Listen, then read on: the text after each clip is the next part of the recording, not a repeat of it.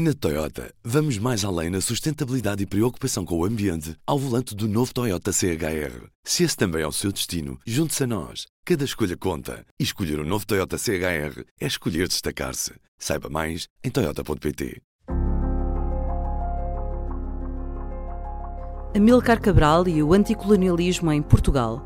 Um texto publicado hoje, 26 de março de 2023, no P2 dirigiu a luta pela libertação de duas nações e levou a causa anticolonial aos quatro cantos do mundo. O público inicia hoje uma série de três artigos em que o percurso de Milcar Cabral conduzirá os leitores a outros tantos capítulos do fim do último Império Europeu. Amilcar Cabral e o anticolonialismo em Portugal. Uma análise por José Neves.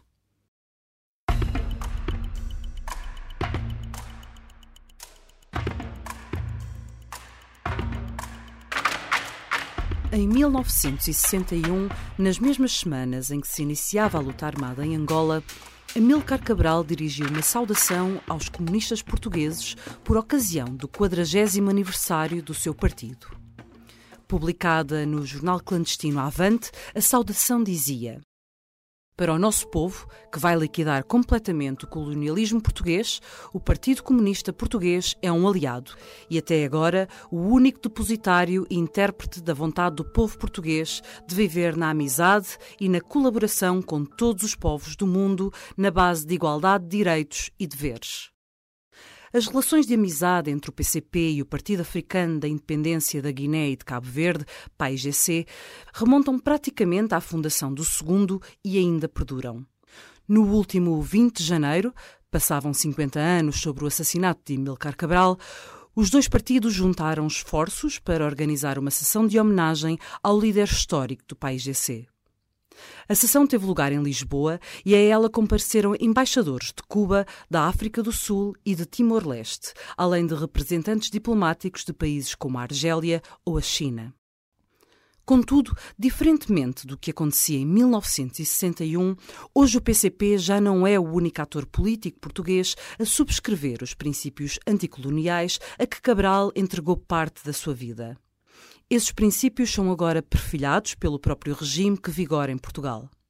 Desde 1976 que o preâmbulo da Constituição da República Portuguesa tem escrita a ideia de que a descolonização é um fundamento histórico e um princípio definidor da natureza democrática do atual regime, ideia esta muito recentemente enfatizada pelo Presidente da República, Marcelo Rebelo de Sousa, em discurso de homenagem a Amilcar Cabral.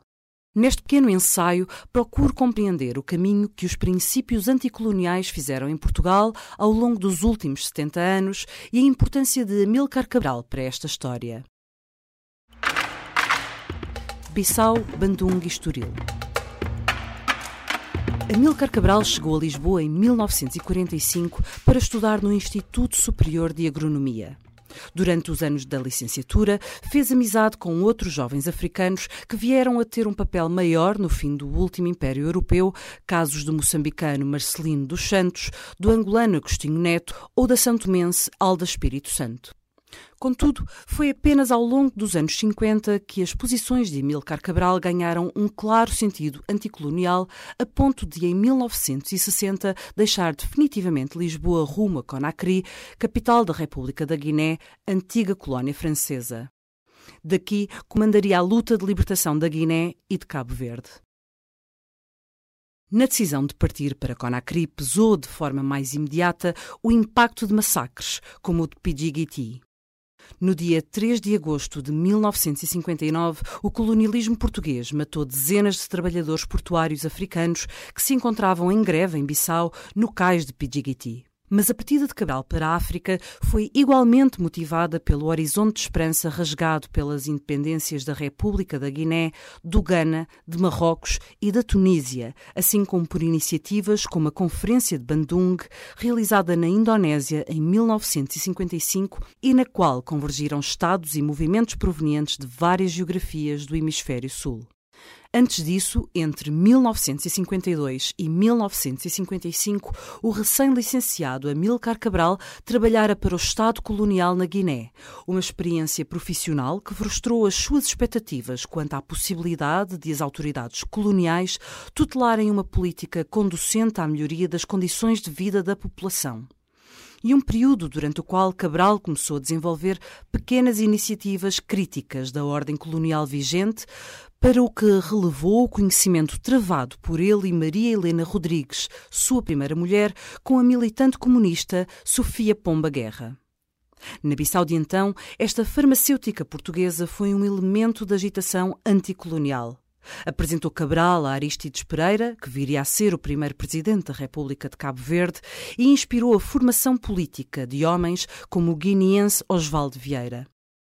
Disto mesmo testemunhou Cabral, já no final dos anos 60. Uma pessoa que teve influência no trabalho do nosso partido em Bissau foi uma portuguesa.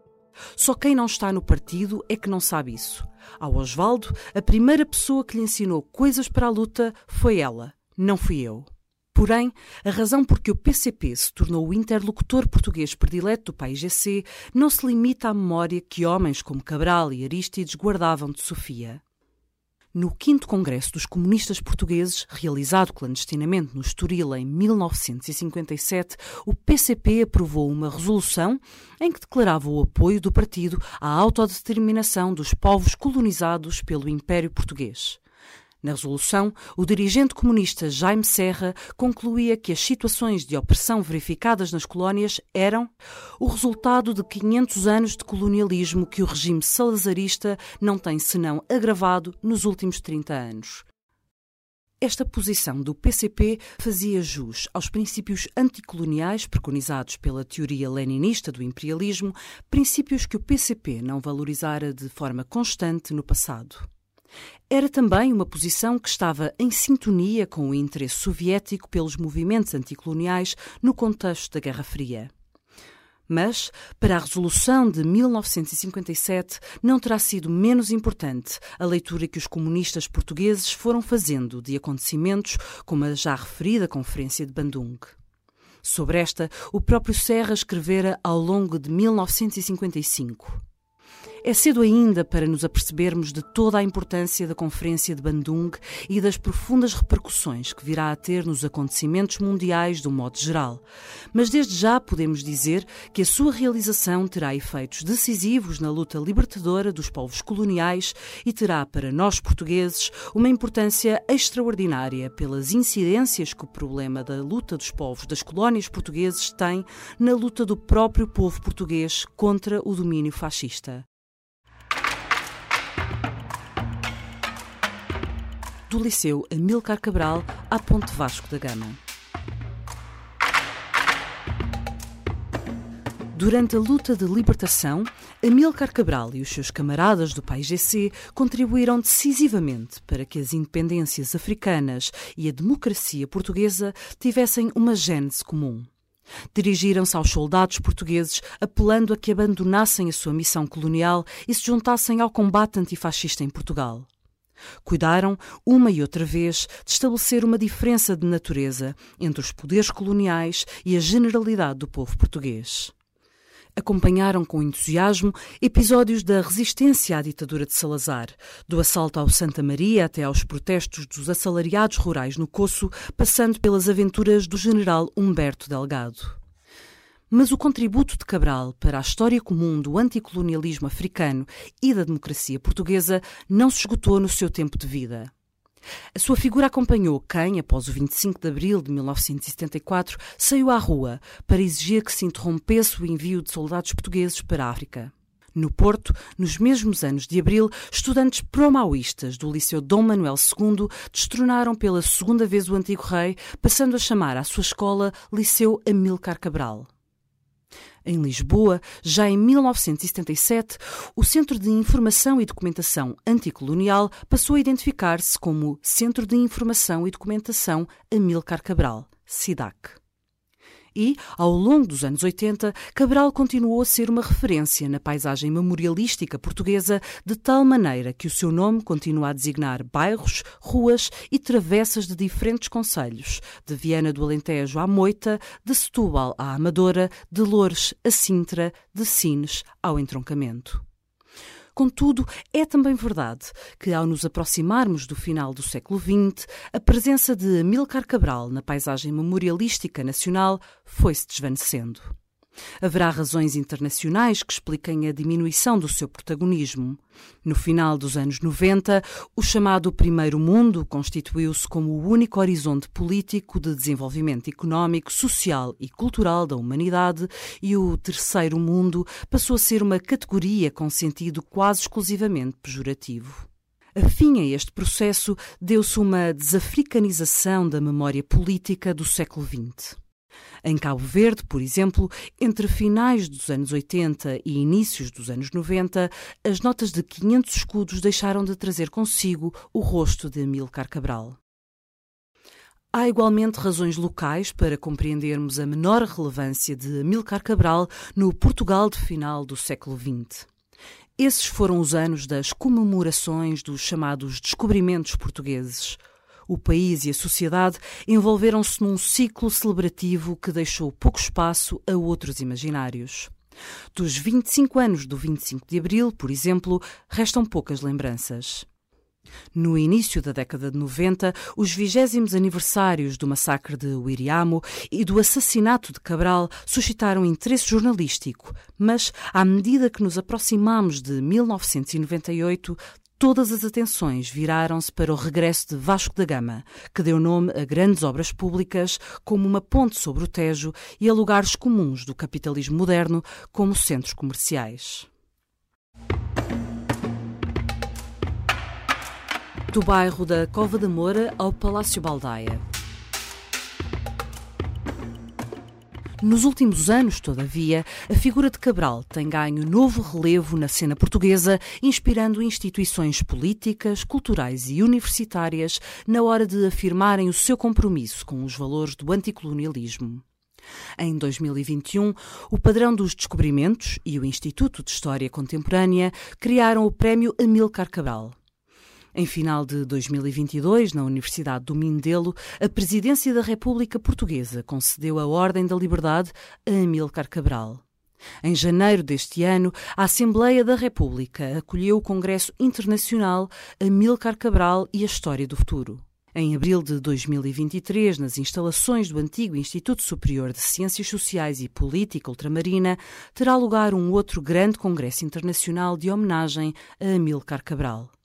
E entre março e junho deste ano, a Comissão Nacional para as Comemorações do 25 de Abril dedica uma exposição a Amílcar Cabral no Palácio Baldaia, em Lisboa. A este recente regresso de Amílcar Cabral à paisagem memorialística portuguesa não será indiferente a crescente visibilidade mediática do antirracismo.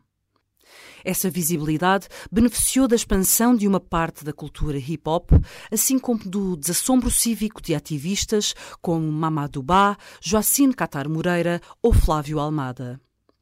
Amilcar Cabral é hoje valorizado pelas políticas públicas de memória, mas há já alguns anos que o seu rosto se encontra representado nas paredes das ruas de bairros periféricos da metrópole de Lisboa, da Cova da Moura à Quinta do Mocho. O regresso de Cabral também não será indiferente ao seu crescente prestígio internacional.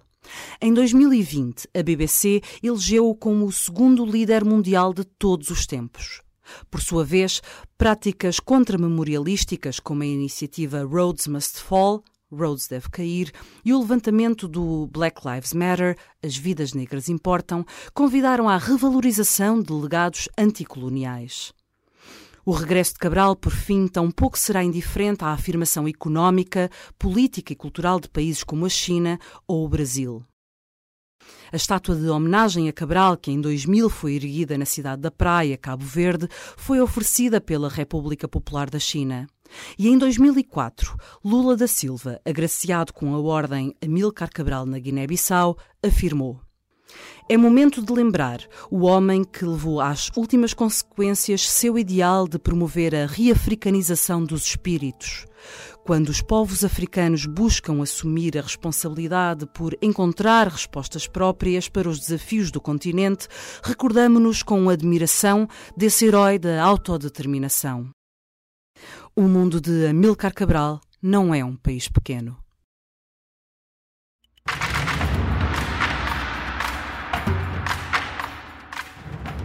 Amilcar Cabral e o anticolonialismo em Portugal é uma análise de José Neves. José Neves é professor de História na Universidade Nova de Lisboa e investigador do IHC e End to Past. É autor dos livros Comunismo e Nacionalismo em Portugal e 1998, o ano da Expo. É ainda comissário científico da exposição Amilcar Cabral, que está em Lisboa, no Palácio Baldaia, de março a junho de 2023. Este episódio contou com a coordenação editorial de David Pontes, edição de som de Ana Zayara Coelho e eu sou a Inês Bernardo. Na Toyota, vamos mais além na sustentabilidade e preocupação com o ambiente ao volante do novo Toyota CHR. Se esse também é o seu destino, junte-se a nós. Cada escolha conta. E escolher o um novo Toyota CHR é escolher destacar-se. Saiba mais em Toyota.pt.